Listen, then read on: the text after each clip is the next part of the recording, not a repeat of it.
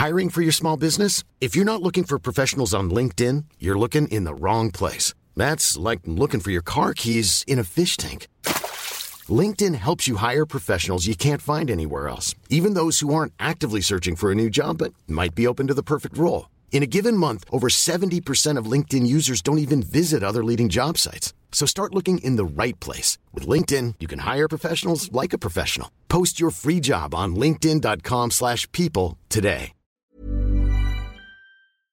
Bonjour Marlène Chapa. Bonjour. Merci beaucoup d'avoir accepté notre invitation. Merci à vous. Euh, alors, on est là pour faire connaissance, parce que ben, c'est la première fois qu'on vous reçoit sur Mademoiselle, Oui. et ça fait euh, un peu plus euh, d'un an que vous avez pris vos fonctions. Et je voulais pr- prendre le temps, en fait, de vous laisser dérouler un petit peu vos parcours, et mais surtout vos prises de position et vos idées et vos projets pour l'avenir. Ma première question, c'est celle que je pose à, à toutes mes invitées au parcours un peu exceptionnel vu de l'extérieur. C'est on se demande comment vous en êtes arrivé là. J'aimerais savoir comment vous étiez à 7 ans. Bah, je pense que j'étais très classique. Euh, j'étais une petite fille très proche de sa petite sœur, parce que j'ai une sœur qui a deux ans de moins que moi et euh, dont je suis extrêmement proche. On a vraiment beaucoup grandi ensemble euh, dans notre enfance. Je lisais énormément et je commençais à 7 ans, 7-8 ans, c'est l'âge où j'ai commencé à écrire des petites histoires, à inventer des, des mini-nouvelles, des choses comme ça. C'était quoi votre première ambition professionnelle? La première fois que vous, avez, vous auriez mis ce mot-là en fait Moi, je voulais écrire pensée. surtout. Donc, euh, je voulais être euh, journaliste ou écrire des livres, mais ça me paraissait un peu, euh, voilà, un peu, un peu inatteignable, un objectif un peu haut, parce que tout le monde dans ma famille est dans l'enseignement ou fonctionnaire, et donc je connaissais pas beaucoup d'autres métiers. Mais euh, le fait d'être journaliste ou d'écrire des livres ou ensuite d'écrire des slogans dans la pub, euh, ça a toujours été quelque chose qui m'a attirée. Et en même temps, la politique m'a toujours attirée aussi, mais je me suis jamais dit que ça pouvait être euh, une carrière ou un travail de faire de la politique, en tout cas quand j'étais enfant, ado, etc. Qu'est-ce qui vous attirait dans la politique?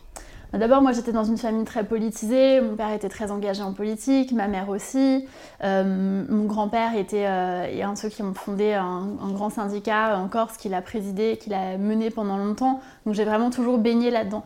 Donc j'avais l'impression que c'était intéressant de pouvoir euh, en gros contribuer à la décision de ce qui fait la vie du pays et de ce qui fait finalement la vie de tous les jours. C'est-à-dire que j'ai très jeune, j'ai compris que la politique c'était une manière d'influer la vie de tous les jours et que tout est politique, que ce qu'on mange c'est politique, ce qu'on a à la cantine dans nos assiettes c'est politique, euh, comment on est gardé euh, après l'école, euh, qu'est-ce qu'on regarde à la télé, qu'est-ce qu'on lit, de quoi on parle, qu'est-ce qu'on a le droit de faire ou pas, qu'est-ce qui est gratuit, qu'est-ce qui est payant, tout ça, ça relève de choix politiques. Et ça je pense que je l'ai compris assez jeune. Et à quel moment vous vous êtes vous-même engagé en politique? C'était quoi la première fois? Bah, j'avais une première mini-expérience quand j'avais 18 ans. J'étais candidate sur une liste associative à Paris, mais c'était vraiment. Enfin, j'étais pas très investie. C'était une candidature un peu de témoignage pour soutenir euh, des amis d'amis. Euh, c'était une liste associative pour la défense des services publics à Paris. et J'avais 18 ans. Et ensuite, j'ai mis ça de côté. J'ai plus du tout eu d'engagement politique parce que je trouvais pas de parti qui me convienne. Euh, et ensuite, quand je suis devenue maire, j'ai commencé un peu à faire le tour des partis. Donc, j'ai regardé quel euh, parti politique pouvait être en phase avec mes idées. Euh, donc moi, je suis- plutôt de la gauche à la base, donc j'ai regardé un peu ce qui se faisait au Parti Socialiste, à Europe Écologie Les Verts, euh, au Parti Radical de Gauche, euh, des mouvements comme ça, des partis comme ça. Et puis j'ai rien trouvé qui me corresponde jusqu'à ce que j'arrive au Mans. Et au Mans, le maire du Mans m'a proposé de venir sur sa liste au municipal en 2014, donc en 2013 quand je suis arrivée. Et c'était une liste d'alliance euh, de gauche du Parti communiste jusqu'au Parti socialiste avec des gens de la société civile. Et là, j'étais toujours société civile et toujours euh, sans parti fixe en fait.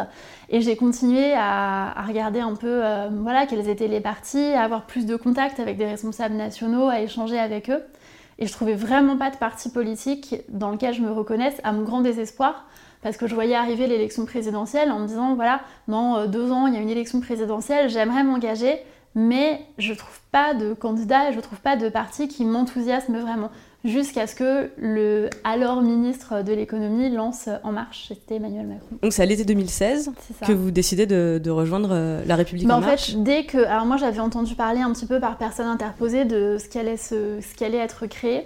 Et euh, dès que euh, Emmanuel Macron, candidat, enfin qui n'était pas encore candidat d'ailleurs, lance son mouvement, moi j'adhère immédiatement en me disant voilà, ça y est, enfin il y a un mouvement politique qui me correspond, c'est-à-dire qui est à la fois sur des valeurs euh, d'égalité femmes-hommes, de solidarité, d'humanisme qui me plaisent, dans lesquels je me reconnais, et en même temps qui n'est pas caricatural sur l'économie. Moi, j'ai créé des entreprises très jeunes, je suis impliquée dans French Tech, j'étais élue responsable de French Tech au Mans, la ville où j'étais aussi maire adjointe à l'égalité femmes-hommes. Donc c'est des choses qui étaient importantes pour moi et il n'y avait pas de mouvement jusque-là qui conjugue ces deux choses, c'est-à-dire à la fois l'attrait pour euh, le développement économique, l'entrepreneuriat, les nouvelles technologies, et euh, très, voilà, très actuel, très 21e siècle, et euh, bien sûr toute la partie égalité femmes-hommes et voilà, droits de l'homme, sujets fondamentaux de solidarité, d'humanité, de bienveillance, de rapport entre les gens qui me semblaient importants. Je dirais qu'il y a une vraie volonté de faire des choses. Enfin, c'est comme ça que j'ai perçu moi la République en marche euh, quand j'ai vu le mouvement se lancer. C'était une vraie volonté de, enfin, une volonté pragmatique en fait. Bah, et de pas rester bloqué surtout. Euh, moi, ce qui m'a vraiment séduite, c'est ça, c'est l'idée de se dire, on va pas rester bloqué sur, euh, on ne peut pas résoudre des problèmes du 21e siècle avec des solutions des années 90.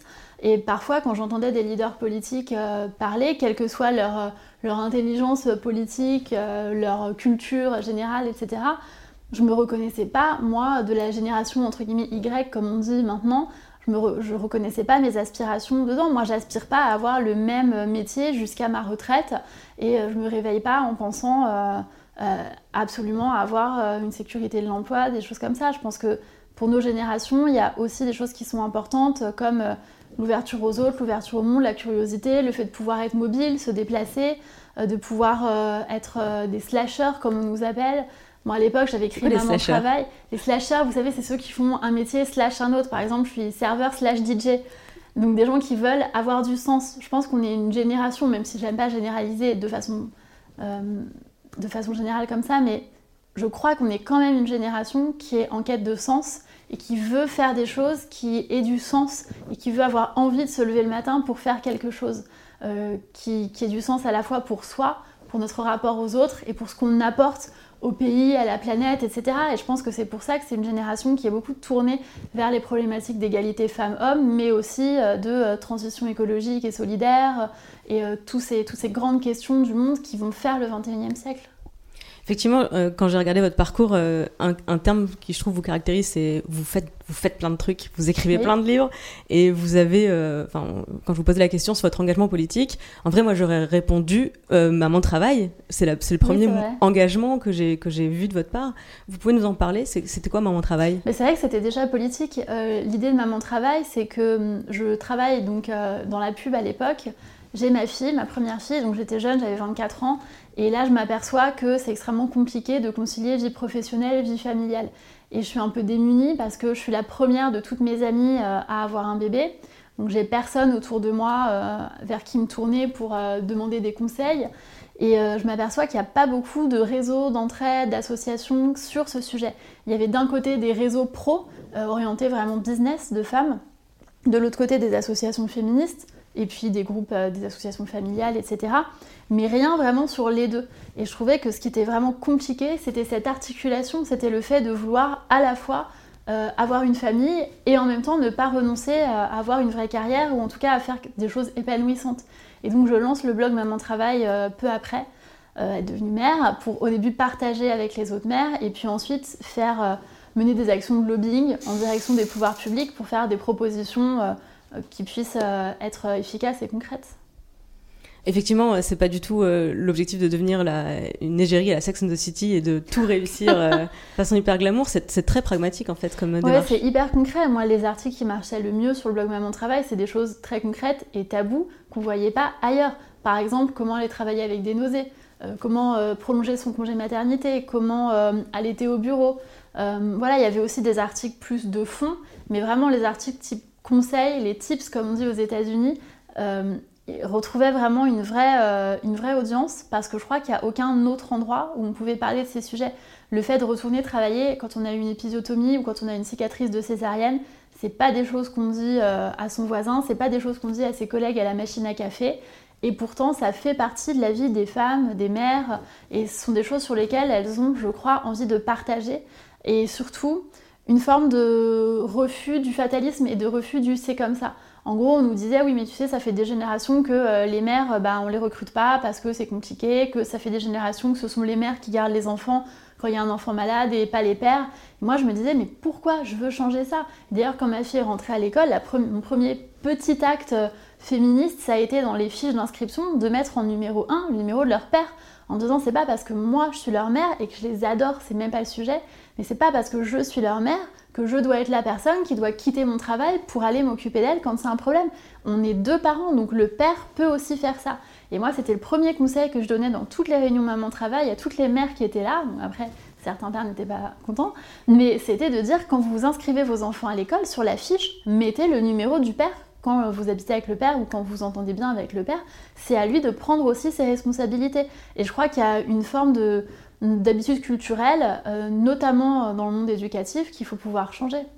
On, va y revenir sur ça, sur le, contexte culturel. Mais j'ai une question très euh, pragmatique, justement. C'est que je me demande vraiment, euh, et je sais qu'on est nombreux à se poser la question, c'est quoi le point de basculement qui fait que, en fait, vous, vous lancez un projet, vous faites un truc? Parce que je pense qu'on est très nombreuses à avoir plein d'idées, plein d'envies, et il y a souvent un blocage qui fait que bah, ça va rester une belle idée et peut-être quelqu'un d'autre va la prendre d'ailleurs, souvent un homme. Qu'est-ce qui se passe dans, dans votre état d'esprit euh, à 24 ans quand vous vous dites bon, en fait ça n'existe pas, je vais le faire? Moi, en fait, je peux pas euh, ne rien faire. Et d'ailleurs, je, je, suis souvent en train de secouer mes copines qui ont des idées, mais euh, bien meilleures que les miennes et qui les font pas. Je suis tout le temps en train de les secouer, leur dire mais vas-y, fais-le, dépose-le, lance-toi, ça marche pas, c'est pas grave. Et moi, je suis toujours d'ailleurs poussée par une forme d'urgence à faire des choses et à concrétiser des choses. Euh, j'ai peur du vide, euh, j'ai horreur de laisser les choses comme elles sont, de me dire qu'on va être dans une forme d'inertie, de fatalité, etc. Donc dès que je pense qu'il y a quelque chose d'utile à faire, je le fais. Et avant Maman Travail, j'avais lancé un autre site qui n'avait pas du tout marché. Et justement, j'avais appris un peu de, mes erreurs sur ce site euh, en termes de création d'entreprise, de positionnement, etc. Et tout ce que j'ai fait comme erreur précédemment, ça m'a permis de me nourrir dans Maman Travail. Et la grande chance que j'avais, c'est qu'entre les deux, je suis passée par le Bondi Blog, où euh, très vite ils m'ont fait une place incroyable en confiant des projets, jusqu'à me proposer de devenir associée avec euh, les, patrons de Bondi World, qui était la maison de production des contenus du Bondi Blog. Et du coup, ça m'a appris énormément de choses en matière de gestion de communauté, de web, etc. Donc je pense que là, j'ai eu vraiment la chance de pouvoir engranger ses savoir-faire et de me dire allez j'y vais, au pire ça marche pas. Alors effectivement, euh, ça marche, euh, ça marche pour vous. J'ai compté pas moins de 18 publications, euh, romans et essais confondus depuis 2010. Oui. Vous dormez quand? Alors je dors pas beaucoup, mais comme je, l'explique souvent, parce que souvent on me pose la question de savoir quand j'écris, etc. Et ce week-end j'étais au téléphone avec mon père qui m'explique qu'il est en train d'écrire un nouveau livre, et je lui dis ouais c'est bien. Et il me dit écoute c'est ça ou la botanique. Hein. Et euh, j'ai rigolé parce que ça résume exactement mon sentiment, c'est-à-dire que moi, il y a plein de choses. D'abord, il y a plein de choses que je fais pas. Pour moi, c'est un loisir, c'est une passion. Euh, plus que toute autre chose d'écrire, je peux pas m'empêcher d'écrire, j'écris tout le temps.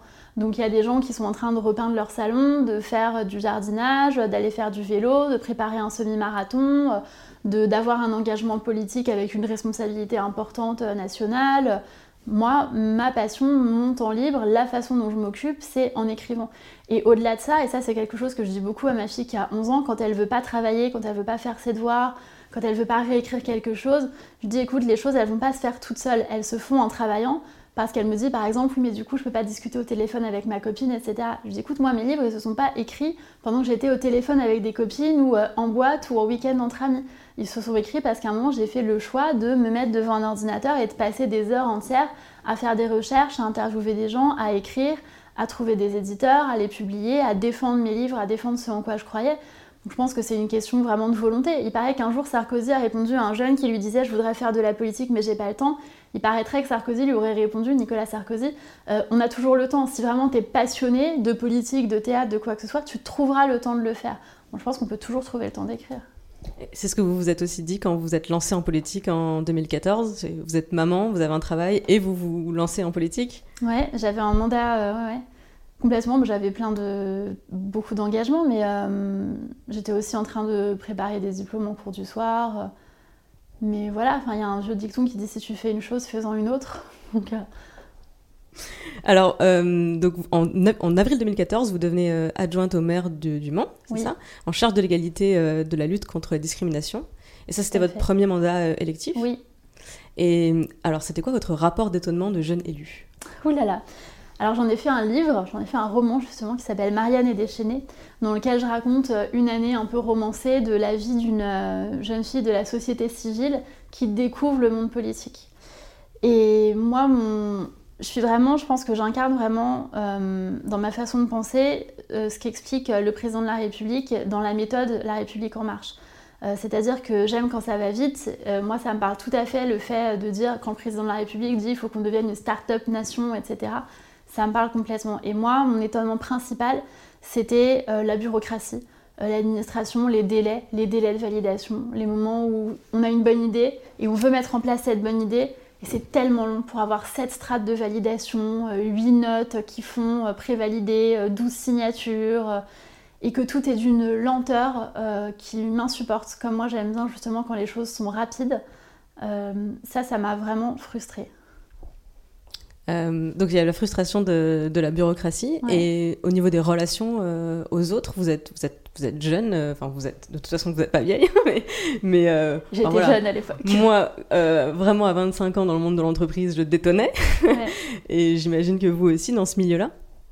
Oui, mais après, comme j'ai commencé justement jeune, effectivement, moi, comme vous, à 23-24 ans, j'étais dans le monde de l'entreprise jeune. Ensuite, je suis arrivée jeune en politique et j'avais 31 ans quand j'ai été élue. Et euh, ce qui n'est pas extraordinairement jeune, mais ce qui est bien, c'est qu'en politique, vous êtes considéré jeune longtemps. Jusqu'à 45 ans, on vous dit que vous êtes jeune. Donc c'est très bien, je vais essayer d'y rester un peu.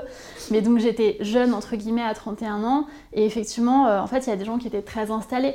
Et euh, je me suis aperçue que c'est pas parce qu'on défend parce qu'on dit défendre des valeurs de gauche, donc d'humanisme, de solidarité, etc., qu'on est forcément prêt à se pousser pour faire une place à une personne qui arrive. Il ne faut pas oublier que la politique, c'est un milieu hyper compétitif.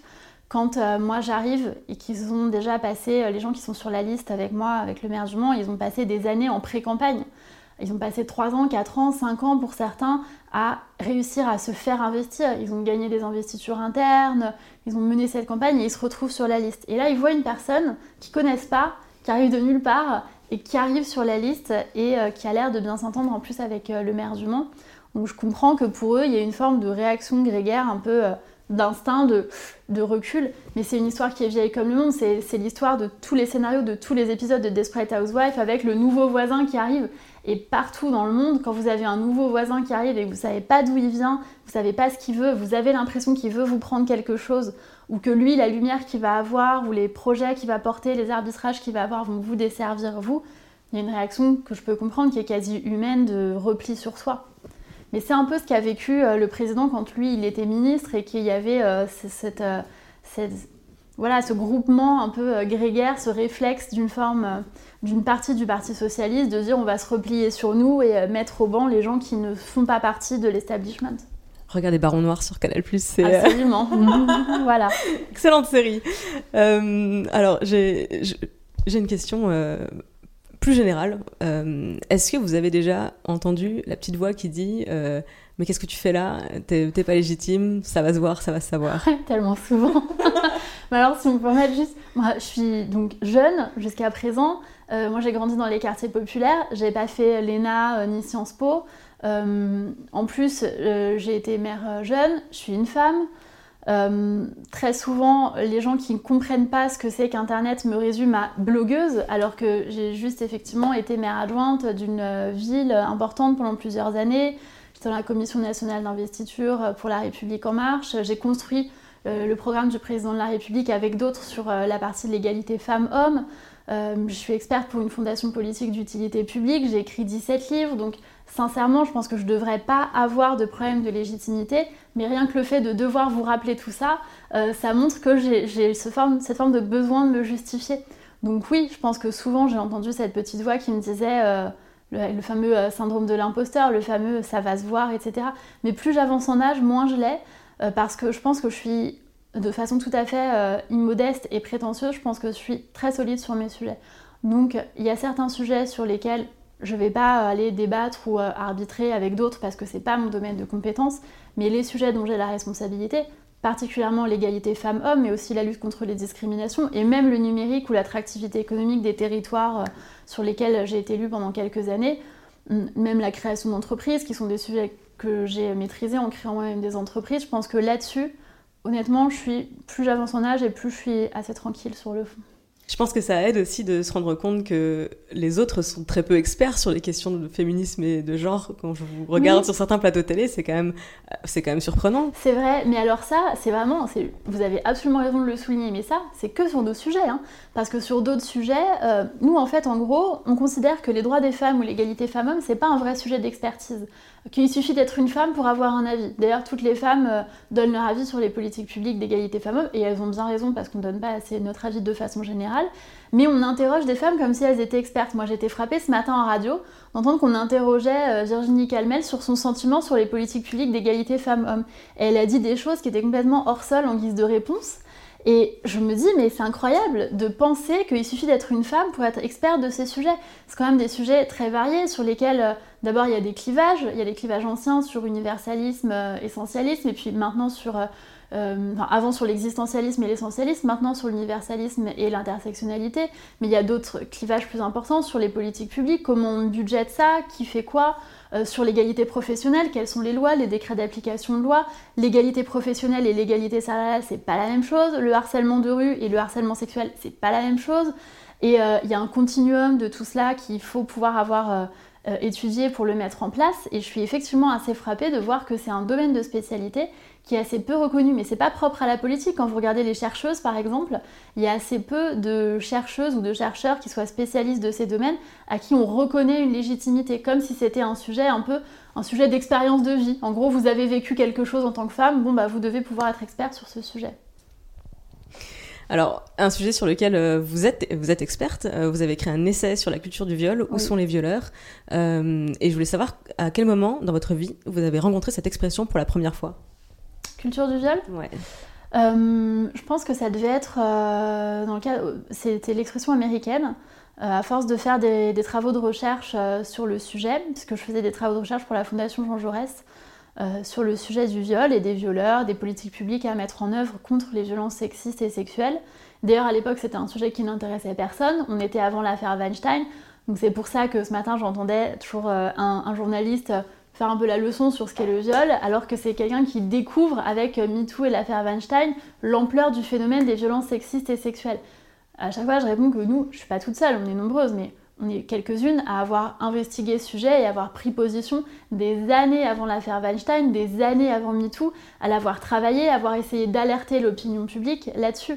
Et moi, j'avais commencé à lire dans des travaux euh, américains l'expression de rape culture et de... je me suis aperçue qu'en France, il n'y avait rien là-dessus et qu'on n'analysait pas en fait la culture du viol en France, contrairement à ce qu'on fait aux États-Unis. Et donc j'ai voulu prendre mes travaux de recherche pour la Fondation Jean Jaurès et puis d'autres choses que j'avais pu à la fois observer euh, comme mère adjointe dans des permanences, mais aussi comme présidente d'un réseau de femmes, parce que même si le thème c'est maman travail, il vient toujours un moment où les femmes parlent de ce sujet, et j'ai voulu en faire un livre qui explique ce que c'est que la culture du viol. Alors justement, si vous deviez résumer le concept, comment vous le définissez? Alors la, culture du viol, c'est tout ce qui tend à excuser, minimiser, relativiser, voire parfois promouvoir ou érotiser le viol et les violences sexuelles. Et alors, vous l'avez dit, hein, c'est, on est aujourd'hui en France, la culture du viol est un problème. Euh, nous qui travaillons euh, sur ce sujet depuis longtemps, on voyait venir euh, l'affaire Weinstein qui aurait pu être n'importe quel, n'importe quel homme connu, ça, aurait, ça aurait été pareil. Et, et on a cette clé de lecture et d'analyse, et nous, on est déjà dans la recherche de solutions et pas dans le choc de ah bon, ça existe. Ça. Donc, je pense qu'il y a une vraie inégalité dans, dans, la découverte. Dans la découverte, effectivement, de ce concept. L'un des leviers de, de, lutte contre la culture du viol, c'est l'éducation à la sexualité. Oui. Et le précédent gouvernement, euh, notamment euh, Najat Vallaud-Belkacem à l'éducation nationale, avait essayé d'impulser un programme d'éducation à l'égalité, qui s'appelait les ABCD de l'égalité, qui a été plus ou moins pas très bien mis en œuvre, pas très bien accueilli dans l'opinion publique.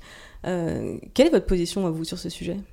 Moi, je pense que c'est fondamental. D'ailleurs, il y a une loi qui existe et qui prévoit qu'il y ait de l'éducation à la sexualité. La semaine dernière, j'étais avec le ministre de l'Éducation nationale, Jean-Michel Blanquer. On était en déplacement dans un lycée justement pour participer à un atelier euh, qui était un atelier sur euh, la vie affective, sexuelle et relationnelle euh, entre les lycéennes et les lycéens. Et l'idée pour nous de ce Tour de France de l'égalité femmes-hommes, c'est d'aller avec tous les autres ministres sur tous les sujets. J'étais avec la ministre des Armées, la secrétaire d'État aux Armées précédemment, d'aller voir ce qui se passe en termes de bonnes pratiques et comment on peut le dupliquer. moi, je suis tout à fait convaincue qu'il y a une grande part d'éducation qui se joue d'abord à l'école, et donc là on peut mettre en place des politiques publiques. Et le président de la République a indiqué que les professionnels seraient formés dès la crèche euh, au repérage des stéréotypes euh, de genre et euh, au fait de les combattre. Et au-delà de ça, je pense qu'il y a une responsabilité des parents et que nous, on doit pouvoir s'adresser aux parents. Donc ça, c'est un travail qu'on est en train de mener pour voir justement comment concrètement on s'adresse directement aux parents pour les interpeller sur ce sujet. C'est ça qui a manqué, vous pensez La formation des parents avant de promouvoir euh, l'égalité, euh, l'éducation l'égalité à Sur les ABCD de l'égalité, vous voulez dire? Non, là, je pense qu'on était vraiment dans une période de clivage euh, où chacun a décidé de faire de ça un enjeu politicien, c'est-à-dire qu'à la fois le gouvernement de l'époque n'a pas été très solidaire, je trouve, avec Najat Vallaud-Belkacem en montant pas au créneau et en n'étant pas unis pour défendre les ABCD de l'égalité et en même temps en laissant faire euh, les mouvements réactionnaires et d'extrême droite euh, qui voulaient euh, faire croire qu'il y avait tout et n'importe quoi. Mais je crois aussi que le précédent gouvernement ne les a pas vus venir. C'est-à-dire que je pense qu'ils ne savaient pas qu'il y avait des mouvements qui allaient s'unir avec des radicaux de toutes parts qui allaient se mettre ensemble et qui allait avoir un mouvement de retrait d'école avec des gens qui par SMS s'envoyaient des chaînes de messages pour faire retirer les enfants des écoles en faisant peur. Et ça, je le comprends. Moi, si en tant que mère de famille, on dit, voilà, demain, on va apprendre euh, à votre petit garçon euh, à l'école, euh, dès l'école maternelle, comment se masturber, etc., comment mettre une jupe. Je n'ai pas de garçon, mais sans doute, je serais inquiète. Donc je comprends que les parents qui n'avaient pas d'autres informations que celles qu'on leur donnait puissent être en fait tombés dans le, le panneau ce qu'on leur disait. Mais je crois qu'en même temps, le gouvernement, le précédent gouvernement, a voulu aussi peut-être faire de ça une forme d'instrument politicien pour euh, avoir, euh, avoir une forme de clivage à défendre. Alors, l'une de nos journalistes, Esther Meunier, a mené toute une enquête sur les agressions sexuelles entre enfants, et euh, je, vous la, je vous la transmettrai parce que, enfin, on est vraiment au-delà de, de, comme vous dites, de l'enjeu politicien. On est sur un problème de santé et de sécurité publique majeur, et je pense un vrai angle mort, puisque vous parlez de, enfin, agressions sexuelles entre enfants, on est dans le mm. tabou complet. Les adultes sont, se sentent, j'imagine, extrêmement coupables autour de ce sujet parce que ça se passe euh, sous leur surveillance parfois. Euh, et, effectivement, on est très très attaché sur Mademoiselle à, mm. promouvoir cette éducation euh, dès, le, dès le plus jeune âge. Et donc, vous me confirmez que Jean-Michel Blanquer est, est, sensibilisé à la question Ah oui, oui, il est plus que sensibilisé. J'ai rendez-vous avec lui, je crois, après-demain, enfin cette semaine en tout cas pour euh, continuer à travailler euh, là-dessus, mais il est, très sensibilisé. Il fait partie des ministres qui étaient là le 25 novembre pour le lancement de la grande cause du quinquennat. Je crois qu'il est, attaché euh, à faire en sorte que le respecter autrui, qui répète sans cesse, compter, respecter autrui, soit vraiment mis en œuvre à l'école. Mais je suis d'accord avec vous sur le tabou des agressions sexuelles entre enfants. Et je pense que là, on a levé pas moi, mais mon collectif a levé euh, le tabou des violences sexuelles en direction des femmes avec Weinstein et MeToo et Balance ton port. Mais je pense qu'il reste des tabous avec les agressions sexuelles entre enfants et les violences sexuelles sur les hommes et les jeunes garçons. Je pense que ça reste encore un tabou. Euh, moi, c'est un sujet qui me tient à cœur. J'en parle dans mon livre sur la culture du viol. Il y a tout un chapitre qui est consacré à ça parce que j'ai le sentiment qu'on est vraiment là dans l'ultime tabou. Quand on regarde le traitement médiatique des violences sexuelles sur les hommes, souvent c'est un traitement médiatique moqueur qui va tourner en dérision euh, le fait qu'un homme ait pu être victime de violences sexuelles. Et d'ailleurs, des hommes célèbres qui disent qu'ils ont été victimes de violences sexuelles, ben, il y en a très peu. ça se compte sur les doigts d'une main euh, le nombre d'hommes. Et d'ailleurs, nous, on a commencé à travailler là-dessus.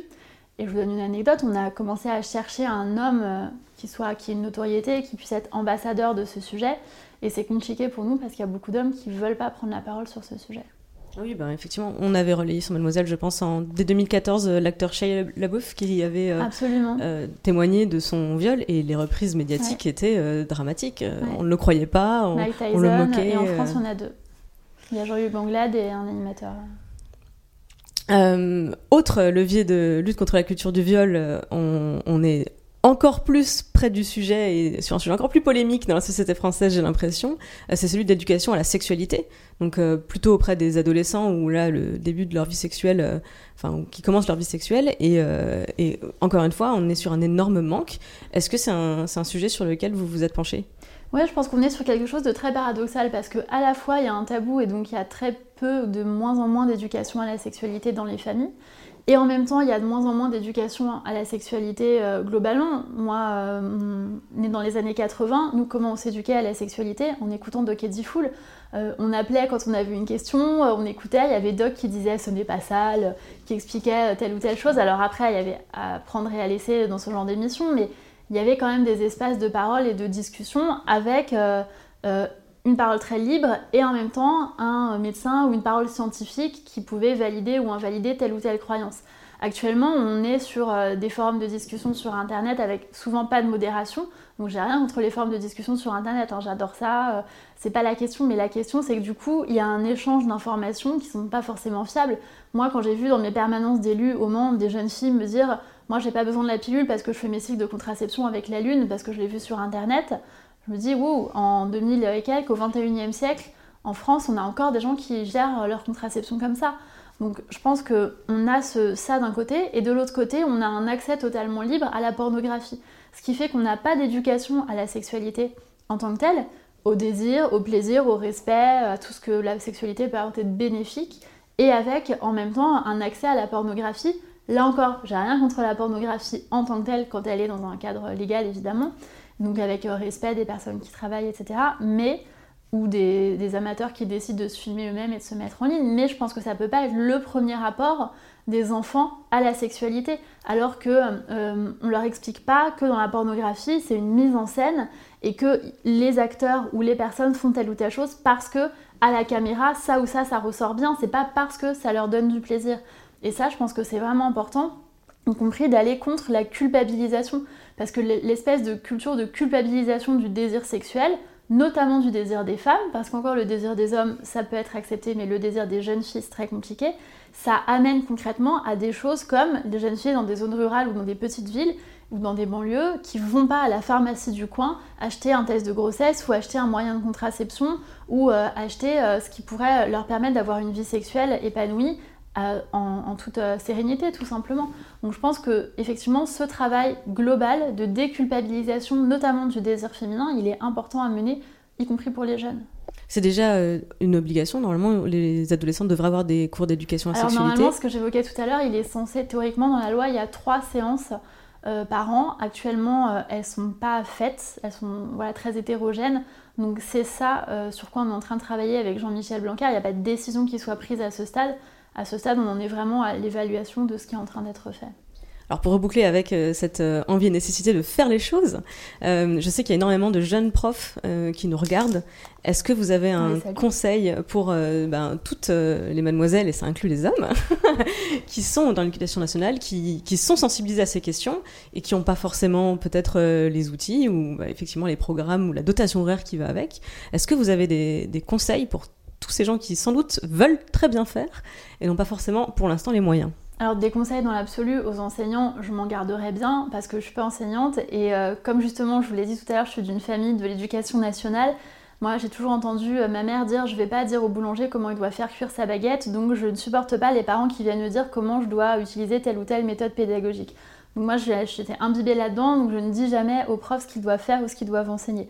Mais euh, sur ce sujet particulièrement, je pense qu'il y a un certain nombre de, documents pédagogiques qui sont à leur disposition. C'est important de faire intervenir euh, des associations qui ont des IMS, des, agréments IMS, des agréments d'intervention en milieu scolaire, et qui sont formés pour ça, et qu'ils doivent, ils et elles doivent pouvoir en trouver euh, au niveau du rectorat. Mais après, moi je me garderais bien de donner des conseils en tant que tel aux enseignants.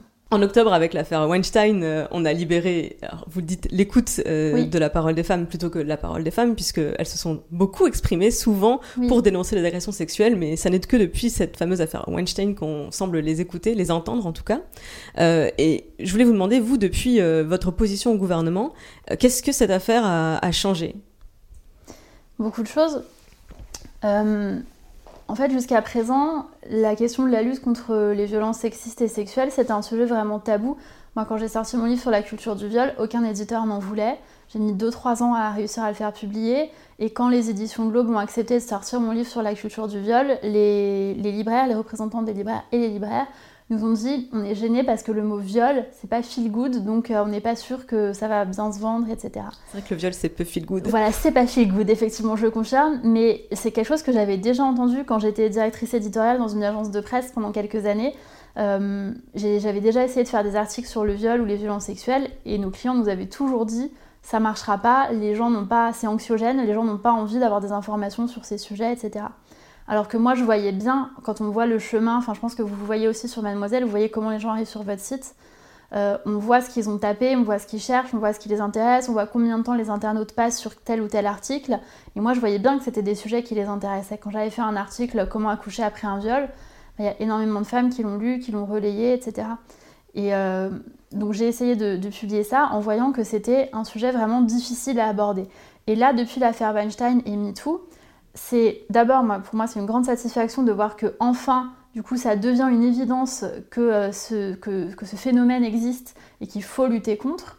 Ensuite, peut-être à titre personnel, forcément, j'ai un peu le sentiment que enfin, c'est comme si je faisais quelque chose euh, et que personne ne voit ce qu'on est en train de faire. Pas moi personnellement, mais les associations, c'est la même chose. Quand je vois des associations comme Collectif Féministe contre le viol qui depuis des années, voire je crois même des dizaines d'années, travaillent sur ce sujet, et enfin, les projecteurs se braquent, on leur dit Ah bon, mais qu'est-ce que vous faites? Expliquez-nous, etc.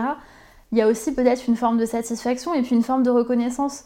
Euh, c'est ce que je vous disais tout à l'heure. Parfois, on a l'impression que les sujets d'égalité femmes-hommes en termes de politique publique ne sont pas des domaines d'expertise. On le voit aussi dans l'entreprise. Quand il s'agit de Hiring for your small business? If you're not looking for professionals on LinkedIn, you're looking in the wrong place. That's like looking for your car keys in a fish tank. LinkedIn helps you hire professionals you can't find anywhere else, even those who aren't actively searching for a new job but might be open to the perfect role. In a given month, over 70% of LinkedIn users don't even visit other leading job sites. So start looking in the right place. With LinkedIn, you can hire professionals like a professional. Post your free job on linkedin.com slash people today.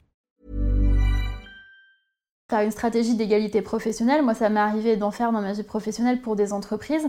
Et bah souvent, euh, on a l'impression que c'est quelque chose d'un peu accessoire, euh, de pas... Euh, voilà, qui nécessite pas beaucoup d'investissement, pas beaucoup de temps, pas beaucoup de mobilisation en interne, l'égalité professionnelle. Donc là, on a l'impression qu'enfin, la société prend la mesure de l'importance de ce sujet et comprend qu'en fait, il y a vraiment un sujet, qu'il y a un domaine de politique publique et que c'est pas juste euh, un ministère des femmes euh, ou qu'on n'a pas juste mis quelqu'un là parce qu'il fallait quelqu'un pour les femmes.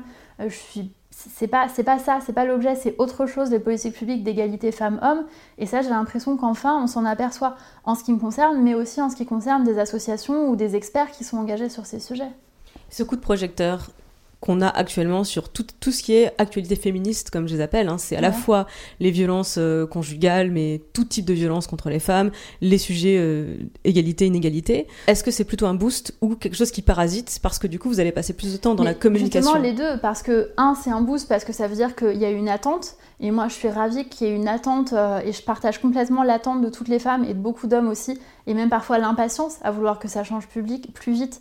Euh, ça, je le partage complètement. Et que enfin, ça devienne un sujet. Ça fait des années qu'on n'a pas eu euh, aux 20h euh, de France 2, dans les matinales, des sujets sur l'égalité femmes-hommes. Et là, ça fait des mois qu'il ne se passe pas une semaine sans qu'on parle de sujets d'égalité femmes-hommes dans tous les médias. Et donc, il y a une prise de conscience. Moi, j'ai vu des gens que je connaissais il y a des années qui sont venus me voir il n'y a pas longtemps en me disant on a compris, euh, enfin on a compris ce que tu faisais, on a compris l'utilité de ce que tu faisais, ou des hommes qui sont venus nous voir et qui nous ont dit mais c'est terrible tout ce que doivent endurer les femmes, supporter les femmes. On disait ah oui, ça fait longtemps qu'on essaye de vous le dire. Effectivement, à propos de, ces sujets sur lesquels on, voit une progression, je pense euh, au traitement médiatique des violences conjugales. Où euh, vraiment. elle est petite la progression.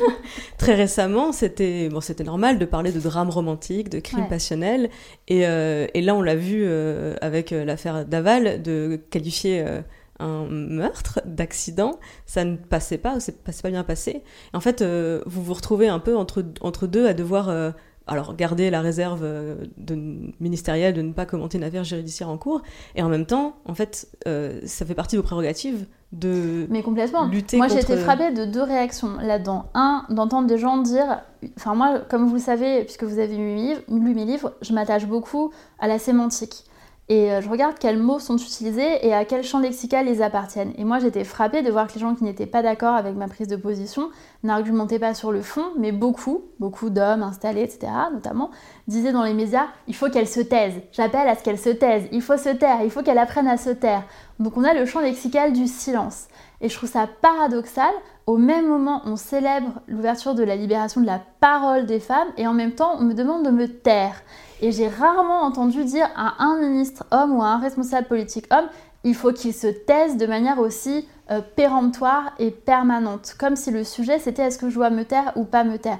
Mais comme j'ai déjà dit, moi je vais pas me taire parce que monsieur un tel ou un tel sur un plateau euh, télé vient commenter euh, le commentaire du commentaire en disant que je devrais me taire. c'est absolument pas le sujet. Et la deuxième chose, c'est qu'effectivement, moi, si je n'avais pas réagi, euh, on m'en aurait voulu et à juste titre. Et je suis la seule qui se soit insurgée de façon audible là-dessus. Mais moi, je ne pouvais pas continuer à entendre dans les médias minimiser à ce point les violences. Pourquoi? Et ah, je l'ai expliqué récemment. Je ne prends pas la parole sur tous les sujets, contrairement à ce qui est dit parfois. Il y a des procès, il y a des affaires en ce moment qui sont terribles, qui me soulèvent le cœur quand j'en entends parler, quand je les lis comme tout le monde, euh, qui concernent euh, des femmes, des petites filles, vraiment des choses qui me meurtrissent. Je n'en parle pas parce que ça n'a pas d'intérêt pour mon action publique que de parler de ces affaires. En revanche, là, moi, la question que je me pose, c'est quel est l'impact sur euh, Cynthia, 17 ans, euh, qui habite à Marigny-Laillé en Sarthe et qui vit avec euh, un compagnon qui a 20 ans et qui la tabasse et qui lui dit tous les jours Ouais, mais tu vaux pas mieux que ça, tu l'as cherché, tu m'as, c'est toi, tu m'as poussé à bout, etc. Tous les jours, j'en vois des gens comme ça. J'en voyais déjà dans ma permanence d'élu local, j'en voyais quand j'étais présidente d'un réseau de femmes, j'en vois encore maintenant. C'est les lettres que je reçois. Je reçois des centaines de lettres chaque semaine avec des femmes qui font des lettres de 2, 3, 10 pages où elles racontent ce qu'elles vivent et où souvent elles intériorisent le fait qu'elles pourraient être responsables. Deux jours avant, j'étais à Montparnasse et je m'interpose avec quelqu'un dans une bagarre une bagarre entre guillemets, un jeune homme qui tire par les cheveux dans la rue une jeune fille. Et on s'interpose et on me dit mais enfin monsieur on ne traite pas euh, les gens comme ça, etc. Et là je me suis dit laissez-le, laissez-le le pauvre, c'est parce que je l'ai énervé. Et là je me dis mon dieu, mais on en est à ce stade, on en est au stade où quand une jeune femme se fait traîner par les cheveux dans la rue par un homme, elle considère qu'elle l'a peut-être mérité. Donc moi je me dis en entendant tout ce déferlement médiatique de reprise d'un argumentaire de défense sans guillemets, sans rien, dans les médias, j'ai pas commenté une plaidoirie, j'ai pas commenté une décision de justice, je suis intervenue dans un traitement médiatique. Quand j'entends ça, je me dis je ne peux pas laisser dire ça pour toutes les femmes qui sont en train d'entendre ça, qui peut-être étaient sur le point de partir ou peut-être étaient sur le point d'avoir une prise de conscience, mais qui en fait vont intérioriser ce que j'appelle le victim blaming, c'est-à-dire se dire au fond peut-être que je mérite d'être tabassée par mon mari, et ça amène à ce que une fois tous les trois jours, de façon très régulière, en France, il y a une femme qui en meurt. Je vous, je vous écoute et c'est vrai que je me rends compte à quel point on a du chemin à faire sur les violences conjugales pour que les femmes se rendent compte qu'effectivement une personnalité écrasante ne justifie pas de prendre des coups, encore moins d'être étranglée. Et et en revanche, sur un autre sujet, on a fait ce chemin, je pense au harcèlement de rue, où mm. effectivement, on était extrêmement nombreuses à trouver ça normal, à avoir un milliard de stratégies de diversion pour euh, vivre avec. Et que euh, depuis 2012, euh, la fameuse vidéo en caméra cachée de Sophia Peter, c'est à force de le répéter, à force de témoigner, de, de venir raconter, décrypter, on, ça y est, ça ne passe plus. Et, et d'ailleurs, cette année, vous avez proposé de déposer une, une loi euh, pour lutter contre le harcèlement de rue. Et euh, alors moi j'étais euh, j'étais surprise, mais des associations féministes sont contre cette loi. Est-ce que vous ça vous a surpris aussi? C'est la vie politique. sur le harcèlement de rue, oui, je crois qu'encore une fois, ça nous montre la force du nombre. Et moi, je crois que pourquoi l'affaire Weinstein est devenue MeToo et a réussi euh, de façon mondiale à mobiliser, c'est grâce au nombre. C'est parce que en même temps, des millions des, des centaines de milliers de femmes sur les réseaux sociaux ont témoigné d'une expérience commune. Et sur le harcèlement de rue, c'est la même chose. On a réussi, on, collectivement pas moi, on, les femmes ont réussi à alerter sur le harcèlement de rue parce que très nombreuses, elles se sont mises à en parler, à témoigner, à faire des vidéos, à témoigner sur les réseaux sociaux, euh, etc. Donc je pense que c'est ça qui a permis vraiment la prise de conscience. Sur le sujet que vous évoquez, moi je crois que on est dans la vie politique, on a souvent parlé de nouveaux mondes, etc. Je crois qu'une partie d'entre nous, nous cherchons effectivement à transformer le monde politique. Je crois qu'il y a des gens qui ont tout à fait encore les codes de l'ancien monde, entre guillemets, avec beaucoup de guillemets, hein, ancien monde, mais en tout cas qui ont des codes de vieille politique. Et à partir du moment où un gouvernement avec lequel on n'est pas d'accord politiquement va proposer quelque chose, eh bien on s'y oppose. Donc moi j'ai été assez surprise d'entendre des gens dire c'est raciste de verbaliser le harcèlement de rue. Parce que c'est ça effectivement ce que les associations. Euh, Il y avait deux arguments. Un de dire c'est raciste. Alors je vois pas en quoi c'est raciste. Euh, l'idée, euh, ce qui serait raciste, ce qui est raciste, c'est quoi? C'est traiter différemment des gens par rapport à d'autres gens en fonction de leur couleur de peau. Par exemple, si on disait toutes les personnes qui ont la peau noire seront verbalisées, les personnes qui ont la peau blanche seront laissées tranquilles. Si on disait ça dans la loi, ce serait raciste et innommable et anticonstitutionnel et abject et tout ce qu'on veut. C'est pas du tout ça ce qu'on propose. Ce qu'on propose, c'est de verbaliser le harcèlement de rue quel que soit l'auteur du harcèlement de rue, quelle que soit sa couleur de peau, quel que soit l'endroit où il vit. Ça, c'est le premier point. Le deuxième point, on nous disait que le mot, l'expression de rue, allait stigmatiser les populations qui vivaient dans la rue. Un certain nombre de sociologues nous ont dit ça. Je partage pas ce point de vue, mais moi j'aurais dit, j'ai pas de religion sur le terme harcèlement de rue, ça peut être le terme du langage courant, et on peut avoir un terme juridique qui soit autre. Donc, on a proposé avec la garde des Sceaux le terme d'outrage sexiste, qui apparemment fait moins débat. Donc on va proposer de verbaliser l'outrage sexiste, ce qui sera la qualification juridique du harcèlement de rue. Du coup, l'outrage sexiste peut euh, arriver ailleurs que dans la rue Dans, euh, dans l'espace public. Donc là, justement, on est en train de travailler sur la définition de la loi. L'idée, a priori, ce serait que ce soit dans l'espace public, donc dans la rue, sans doute dans les transports, en tout cas aux abords des transports en commun de façon certaine, parce qu'on sait que les abords des gares, des stations de tram, métro, RER, etc., sont aussi euh, des, zones à risque. Vous racontez une anecdote dans euh, Où sont les violeurs qui m'a euh, retourné le cerveau et qui parle de harcèlement de rue, d'une expérience que vous avez vécue rue du Bac, je crois. Oui. En fait, à chaque fois, depuis l'affaire Weinstein, souvent des journalistes m'ont demandé de raconter, moi, des viols ou des agressions sexuelles ou du harcèlement de rue dont j'aurais été victime. J'ai toujours refusé de raconter des choses dans les médias, d'abord parce que je veux pas déporter le sujet. Le sujet, c'est pas moi. Ensuite, parce que je suis frappée que, encore une fois, il y a un traitement différenciant. Quand vous luttez pour euh, la protection de la planète, on vous demande pas, mais vous personnellement, est-ce qu'un jour euh, il y a eu un problème d'engrais dans votre jardin, etc. Il n'y a que à nous qu'on pose ce genre de questions. Et donc, le but, c'est quoi? Ou c'est qu'on réponde, oui, j'ai été violée, oui, j'ai été agressée, et on va nous dire qu'on cherche des revanches personnelles, qu'on cherche je ne sais quoi. Ou on va dire non, et on va nous disqualifier, comme si on n'était pas qualifié pour porter des politiques publiques d'égalité femmes-hommes, euh, à raison qu'on n'aurait pas été violé soi.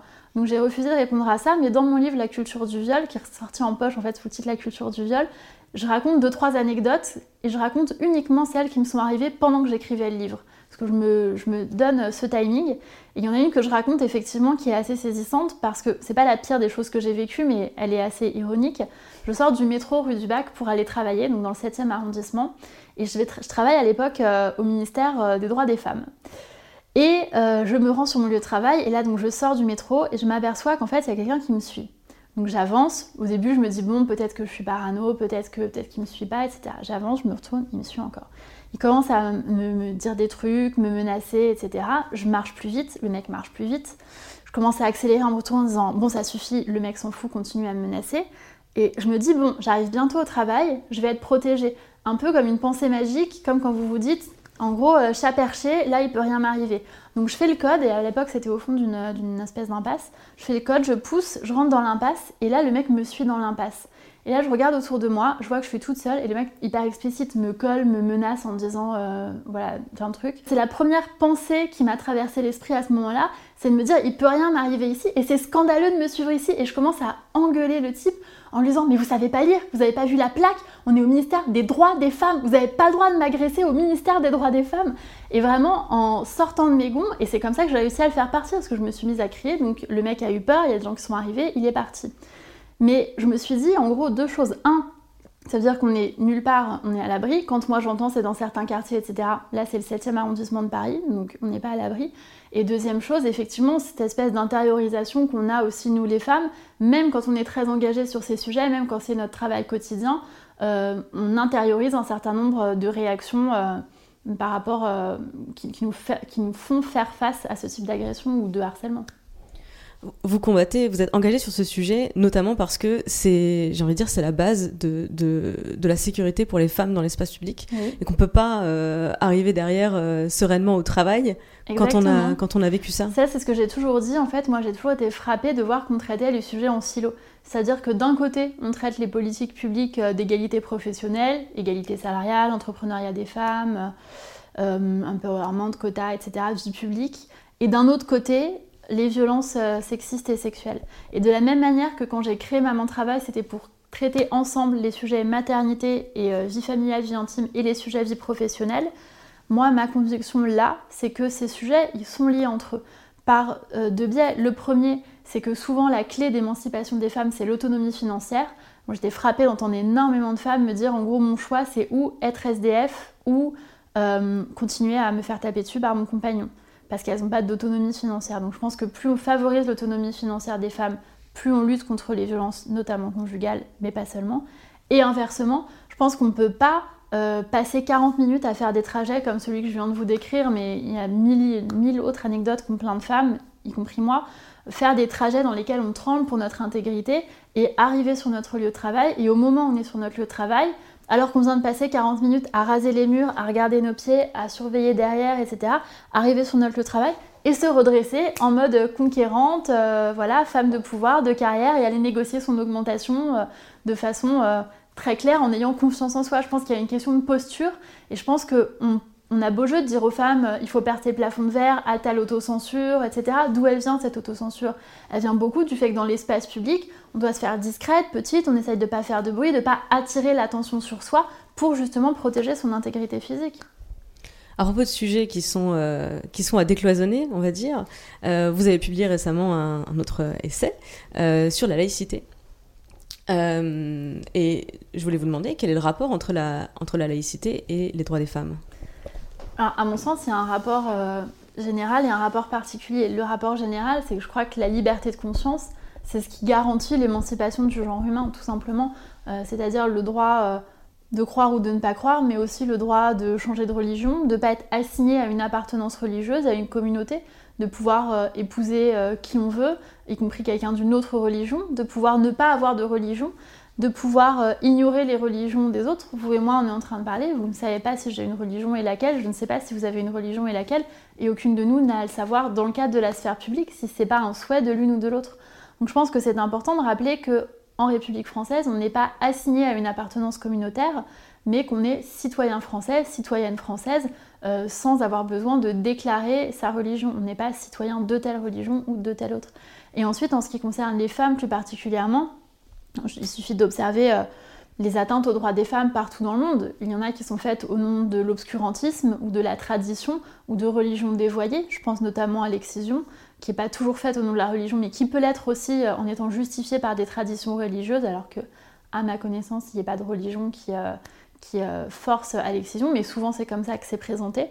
Donc on a ça d'un côté, et de l'autre côté, peut-être plus près de nous, les atteintes au droit à l'avortement, qui parfois sont faites au nom de religions qui sont dévoyées politiquement et qui sont instrumentalisées pour, euh, pour attenter aux droits des femmes euh, à disposer de leur corps, donc à avoir une contraception ou un accès à l'avortement.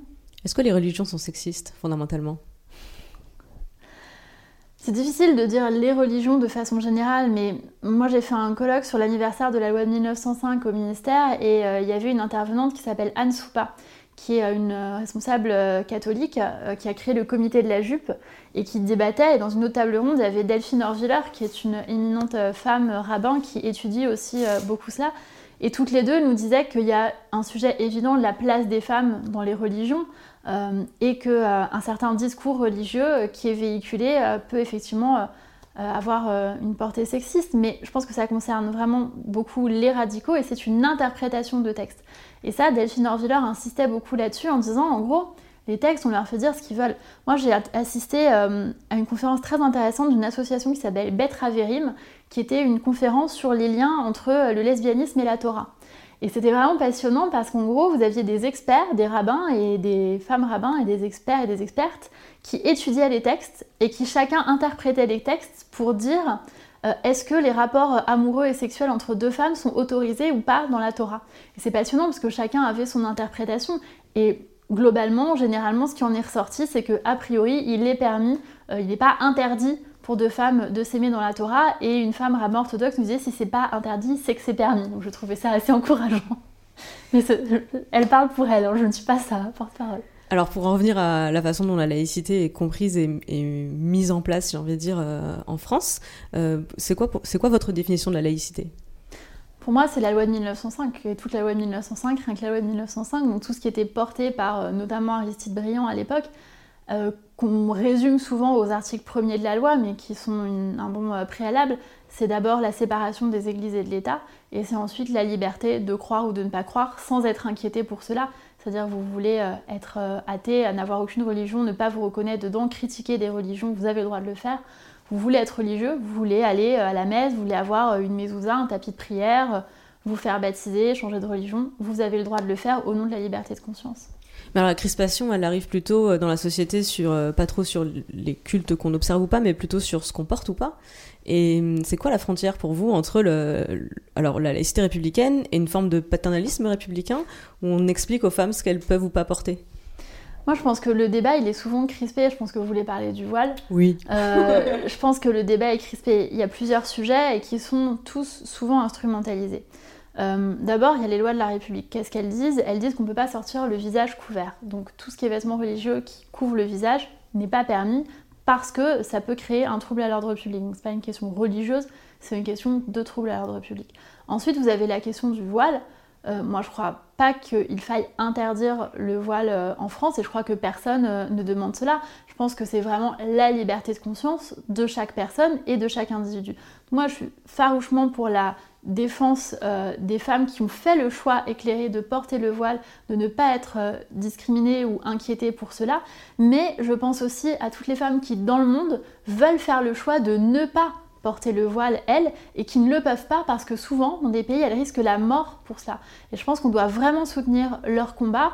Euh, et je pense que la France a un message à envoyer à tous ces pays. Euh, si on est pour le choix, on est pour le choix de tout, partout, et un choix éclairé, pas un choix qui soit le fruit de menaces ou de pressions euh, diverses et variées. En théorie, c'est très simple, c'est une question de liberté et de respecter la liberté des autres. Pourquoi en pratique ce débat est aussi tendu? On n'est quand même pas un pays très pieux? Moi, je pense qu'on peut le détendre, ce débat. Vous savez, quand j'ai été nommée, juste avant l'été, tous les journalistes m'interrogeaient sur le burkini. Ils voulaient tous connaître ma position sur le burkini. Et ils me promettaient tous euh, des drames pendant tout l'été autour du burkini en me disant euh, Vous allez voir, ça va être terrible. De toute façon, vous voulez pas en parler maintenant, mais vous serez obligé d'en parler cet été, etc. Mais l'été s'est passé et il s'est rien passé sur le burkini. Donc moi, je crois que quand on décide de faire d'un sujet un sujet politique et un sujet de clivage, on le fait.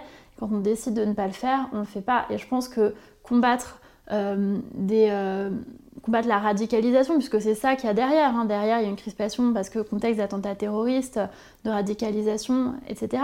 Je pense que ça ne se fait pas comme ça. Moi, j'écoute beaucoup ce que dit Raphaël Intoven, le philosophe qui a préfacé mon livre sur la culture du viol dans son édition poche, sur le burkini. Il a une position que je trouve intéressante. Il dit Moi, personnellement, je suis opposée au burkini, c'est lui qui parle. Hein. Moi personnellement je suis opposée au burkini, mais je suis contre l'interdiction du burkini parce que je suis contre le burkini. Et je pense que je dois avoir le droit en France de débattre et de convaincre les autres en parlant avec des idées. Et je crois que si on l'interdit, eh bien on crée une crispation et du coup les euh, gens qui veulent instrumentaliser le burkini réussissent à avoir euh, euh, une, une, accroche en fait, quelque chose sur lequel s'accrocher. Donc je pense que l'idée c'est vraiment de d'apaiser le débat là-dessus. On n'est pas obligé euh, de, monter euh, les choses. On peut avoir une position républicaine claire. Je crois que je la développe dans laïcité point de façon extrêmement claire et sans ambiguïté. On peut avoir une position républicaine sans chercher les clivages, sans chercher l'affrontement et sans mettre de l'huile sur le feu et on a le droit de ne pas être d'accord euh, avec des idées, de les exprimer. Et c'est un autre point que je vous ai entendu défendre récemment, de dire que, notamment sur des sujets, euh, des, controverses, on va dire, ou des débats euh, féministes, on a le droit de pas être d'accord entre nous. Mais oui, moi j'étais frappée parce qu'au moment des tribunes et puis d'autres choses, on faisait venir. Mais moi franchement, j'étais atterrée. Il y a des débats dans lesquels on a fait venir des femmes avec des sous-titres La guerre des femmes, La guerre des tribunes, et on était à deux doigts du combat debout, genre allez-y, affrontez-vous mesdames, etc les hommes publics ne sont pas d'accord entre eux sur beaucoup de sujets majeurs, que ce soit l'économie, que ce soit euh, l'emploi, que ce soit euh, euh, l'écologie, d'autres sujets. Depuis des années, il y a des débats entre hommes publics et c'est rarissime qu'on dise c'est la guerre, ils se, ils se battent, etc. Dès que deux femmes sont en désaccord politiquement, on va nous dire elles se crêpent le chignon, c'est la guerre des femmes, c'est un combat, etc. Donc on n'est pas obligé d'être d'accord. Le mouvement féministe D'abord, toutes les femmes ne sont pas féministes. Ensuite, dans le mouvement féministe, c'est un mouvement qui n'a jamais été monolithique, il a toujours été traversé par des courants, par des débats, etc. Et je pense que c'est plutôt sain d'avoir des approches euh, différentes euh, les unes les autres, et c'est du débat d'idées qu'on peut chacune euh, évoluer sur nos positions et puis avoir un débat. Mais je vois pas pourquoi, au nom de quoi, parce que nous sommes des femmes, nous devrions nous envoyer des fleurs et des chocolats, alors que les hommes entre eux, quand ils débattent, ne font pas montre d'une tendresse plus grande. Je me rends compte que je vous ai pas demandé euh, quand est-ce que vous vous êtes euh, reconnue féministe personnellement?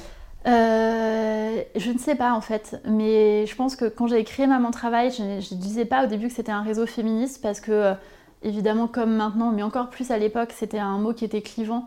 Et moi, je voulais vraiment faire. Euh, mon idée, c'était faire un cheval de Troie, c'est-à-dire euh, sous couvert d'un truc euh, mignon, glamour, sympathique sur les mamans. voilà, propager des idées révolutionnaires sur l'égalité femmes-hommes et la place de chacun dans la société. et ça a plutôt bien marché, la stratégie du cheval de Troie. Mais moi, petit à petit, en lisant, en fait, je pense que c'est dans, des lectures, dans des échanges en lisant euh, King Kong Theory de Virginie Despentes, euh, en lisant d'autres livres. J'avais lu euh, Émilie Émilie, l'ambition féminine au XVIIIe siècle d'Elisabeth Badinter, qui traduit beaucoup aussi ce clivage entre le foyer, la maternité d'un côté et l'espace public, le pouvoir de l'autre. Donc je pense que c'est petit à petit en échangeant sur ces sujets. Oui, c'est le moment où vous vous rendez compte que vous ne voulez pas choisir entre l'un ou l'autre, que la seule façon de concilier les deux, c'est le féminisme. Voilà, c'est ça. Et puis rappeler aussi que le féminisme, c'est juste l'égalité femmes-hommes et que euh, et que les féministes, ça n'existe pas. Moi, je suis frappée aussi dans des interviews. À chaque fois, quelqu'un me dit les féministes ont dit que, les féministes pensent que. Je commence toujours par dire ok, quel féministe? Donnez-moi un nom. Qui Qui dans les féministes? Et très souvent, les journalistes n'ont pas la moindre idée. Ils me disent ah bah c'est ce que j'ai entendu. Ok, donnez-moi trois noms. D'où elles viennent et au nom de quoi elles, telle ou telle, sont porte-parole de les féministes. Mais même moi, je ne représente pas les féministes. Alors, euh, ce que vous représentez, c'est le, le secrétariat d'État en charge de l'égalité euh, pour les, entre les femmes et les hommes. Euh, et je voudrais qu'on fasse un point sur vos projets à venir. Donc, en ce moment, vous faites un tour de France de l'égalité. Oui. En quoi ça consiste? Alors l'idée c'est qu'on a lancé en octobre avec le Premier ministre Édouard Philippe un tour de France de l'égalité femmes-hommes. Il y a deux buts. Le premier c'est d'aller voir ce qui se passe partout en France, dans les territoires, pour euh, voir comment on peut améliorer les choses en tenant compte de la spécificité de chaque territoire. Euh, et si je peux faire une parenthèse là-dessus qui rejoint le sujet précédent, pour vous raconter une brève anecdote qui montre à quel point notre société peut être parfois crispée sur les sujets de voile, de laïcité qu'on évoquait tout à l'heure. Euh, quand je venais d'être nommée, je vais à l'Assemblée Générale, je sais où je vais en venir, hein, ne soyez pas inquiète, je vais à l'Assemblée Générale du CIDFF, du Centre d'information des droits des femmes et des familles, et là je déroule mon projet et je leur dis, voilà, il faut qu'on s'adapte à ce qui se fait dans chaque territoire. Par exemple, quand vous êtes une agricultrice en Sarthe, le département où je suis élue, et que vous êtes euh, éloignée euh, d'un endroit, d'un cabinet médical, etc., votre préoccupation, c'est par exemple congé maternité des agricultrices et euh, des airs médicaux. Quand vous êtes une start-upeuse à Nantes, donc dans la même région, vous êtes dans une zone French Tech, et votre sujet, c'est comment on fait pour que les business angels puissent mettre de l'argent dans les start-up dirigées par des femmes. Ce sont deux problématiques totalement différentes. Et donc, j'explique que nos politiques publiques doivent s'adapter à la spécificité de chaque territoire ça donne un tweet qui est Nos politiques publiques doivent s'adapter à la spécificité de chaque territoire. Et là, je reçois dans la demi-journée peut-être des milliers de notifications Twitter de gens disant Elle est soumise à l'islamisme radical, etc. Et je ne comprenais pas pourquoi. Et on a fini par comprendre que le fait de dire spécificité et territoire dans le même mot, ça voulait dire qu'en gros, ils avaient compris que je voulais appliquer la charia euh, dans les banlieues. Donc on est à un niveau de crispation du débat public de part et d'autre qui est extrême et c'est pour ça que je crois que c'est important d'avoir un discours serein et apaisé sur ces sujets. Donc je reboucle au début pour que ce soit pas mal interprété. Notre but numéro 1 du Tour de France de l'égalité femmes-hommes, euh, adapter justement nos politiques publiques à la spécificité de chaque besoin sur chaque territoire, répondre euh, à vraiment la volonté de chaque femme, première chose. Deuxième chose, repérer les bonnes pratiques pour pouvoir ensuite les généraliser euh, au niveau national parce que comme je suis originaire de Corse et élue de la Sarthe, je sais que tout ce qui est bien en France n'est pas forcément des choses qui sont décidées depuis Paris dans un bureau. Donc je sais que partout en France, il y a des choses extrêmement efficaces qui se font et qu'on doit pouvoir les repérer et les généraliser. Vous avez des exemples de territoires avec des spécificités et des choses que vous avez apprises au cours de ce Tour de France Sur les spécificités, ce que je viens d'expliquer, sur les différences, par exemple, Sarthe, donc zone village dans, dans la Sarthe, donc zone rurale, et euh, Nantes Métropole French Tech, même s'il y a French Tech comment, mais du coup, la spécificité de chaque personne. Moi, je suis originaire de Corse, donc forcément, il y a une particularité, y compris culturelle en Corse.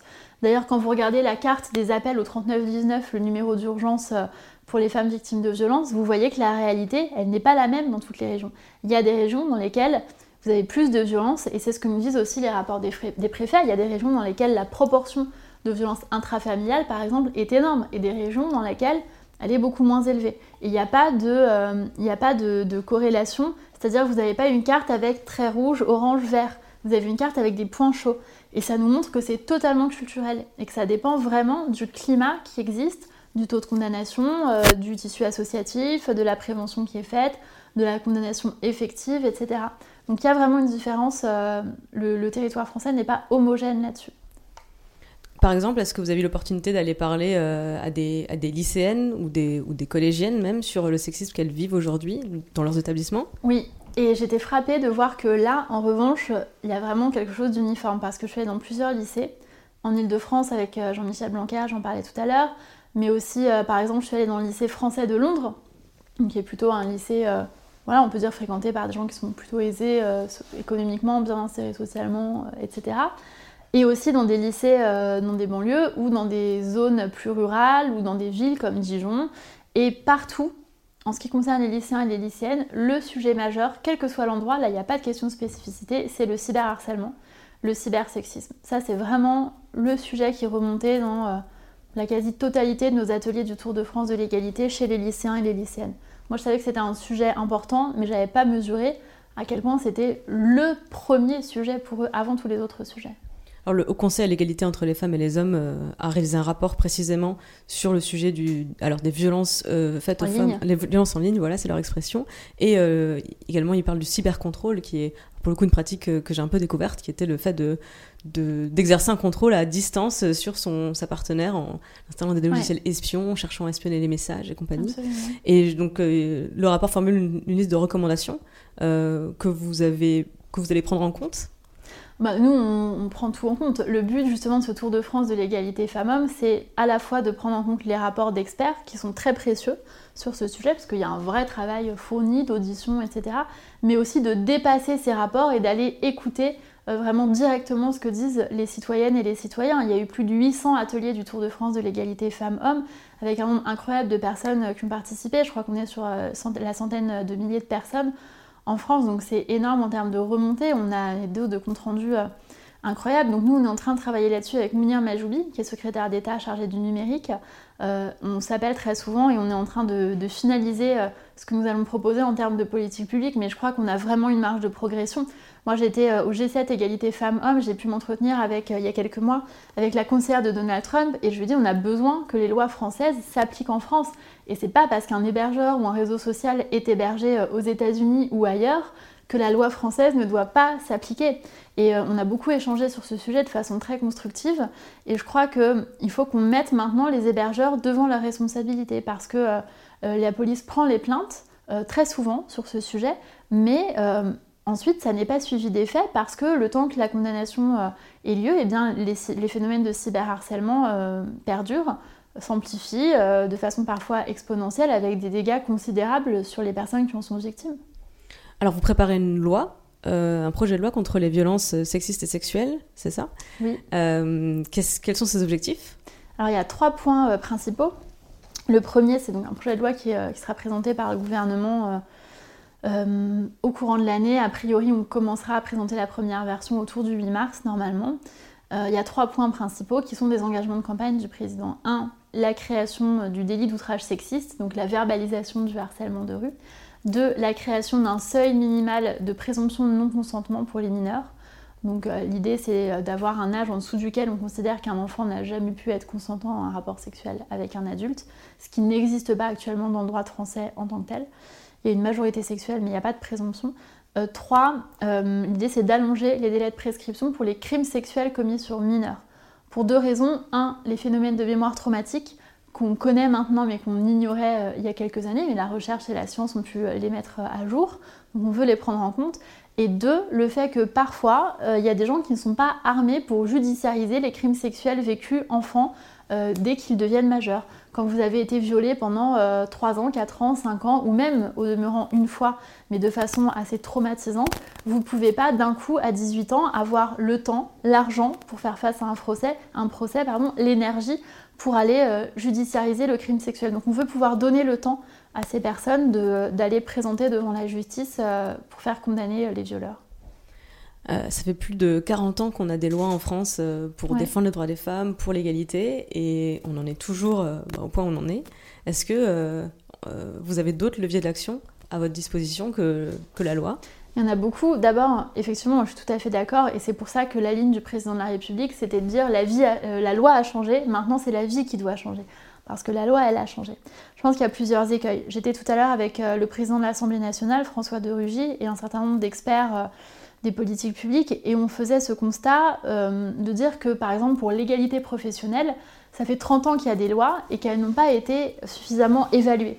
Et que si les parlementaires avaient euh, le levier d'évaluation et de contrôle de l'action publique du gouvernement et donc de la loi, on pouvait savoir si telle ou telle loi est efficiente, eh bien on aurait des lois qui soient réellement appliquées. Je vous donne un exemple, la loi Sauvadet, qui est une loi qui date d'il y a quelques années, qui prévoit des pénalités financières par unité d'emploi manquant quand, vous, quand en gros il y a des quotas de nomination de femmes dans la haute fonction publique. À chaque fois que vous ne nommez pas une femme, vous devez payer 90 000 euros de pénalité financière. Mais cette loi est très très peu appliquée dans la mesure où il n'y a pas d'organe qui vraiment aille vérifier et réaffecte au budget de l'État. Il n'y en avait pas en tout cas jusqu'à très récemment. Donc maintenant il y en a, mais ça a mis plusieurs années pour se mettre en place. Euh, et ça nous montre que, y compris, euh, les dispositions légales ne sont pas contrôlées. C'est pour ça que le président de la République a dit qu'on allait renforcer les contrôles aléatoires. Donc je crois vraiment qu'il faut d'abord euh, faire en sorte que les lois soient appliquées et ensuite mener un combat culturel. Et nous, notre mot d'ordre, c'est ne rien laisser passer. Et c'est pour ça que j'interviens dès qu'il y a quelque chose et que je l'assume parfaitement. Il y a deux leviers euh, pour mener ça. Un, l'action publique, donc c'est tout ce qu'on vient d'évoquer, et deux, la parole publique. Et la parole publique, c'est une action en soi. Parce que rien qu'avec une parole, rien qu'avec un hashtag, rien qu'avec euh, des, des mots, on peut amener à s'intéresser à des sujets. Quand je fais un tweet il y a quelques semaines avec un hashtag féminicide, vous avez des, dizaines d'articles derrière ou des dizaines d'interventions dans les médias sur le thème qu'est-ce que c'est que le féminicide? Et où on s'intéresse à ce phénomène alors qu'on ne s'y serait pas intéressé sinon. Effectivement, c'est pour ça aussi que je voulais qu'on passe ce temps ensemble, euh, qu'on utilise ce levier-là, euh, de prendre la parole et d'aller au fond de, ces sujets. Euh, parce qu'effectivement, je suis d'accord avec vous, c'est un combat culturel qu'on est en train de mener. alors nous, d'un côté médiatique, et vous maintenant dans la sphère politique. Donc merci beaucoup Marlène Chapa d'avoir pris ce temps avec nous. Merci à vous.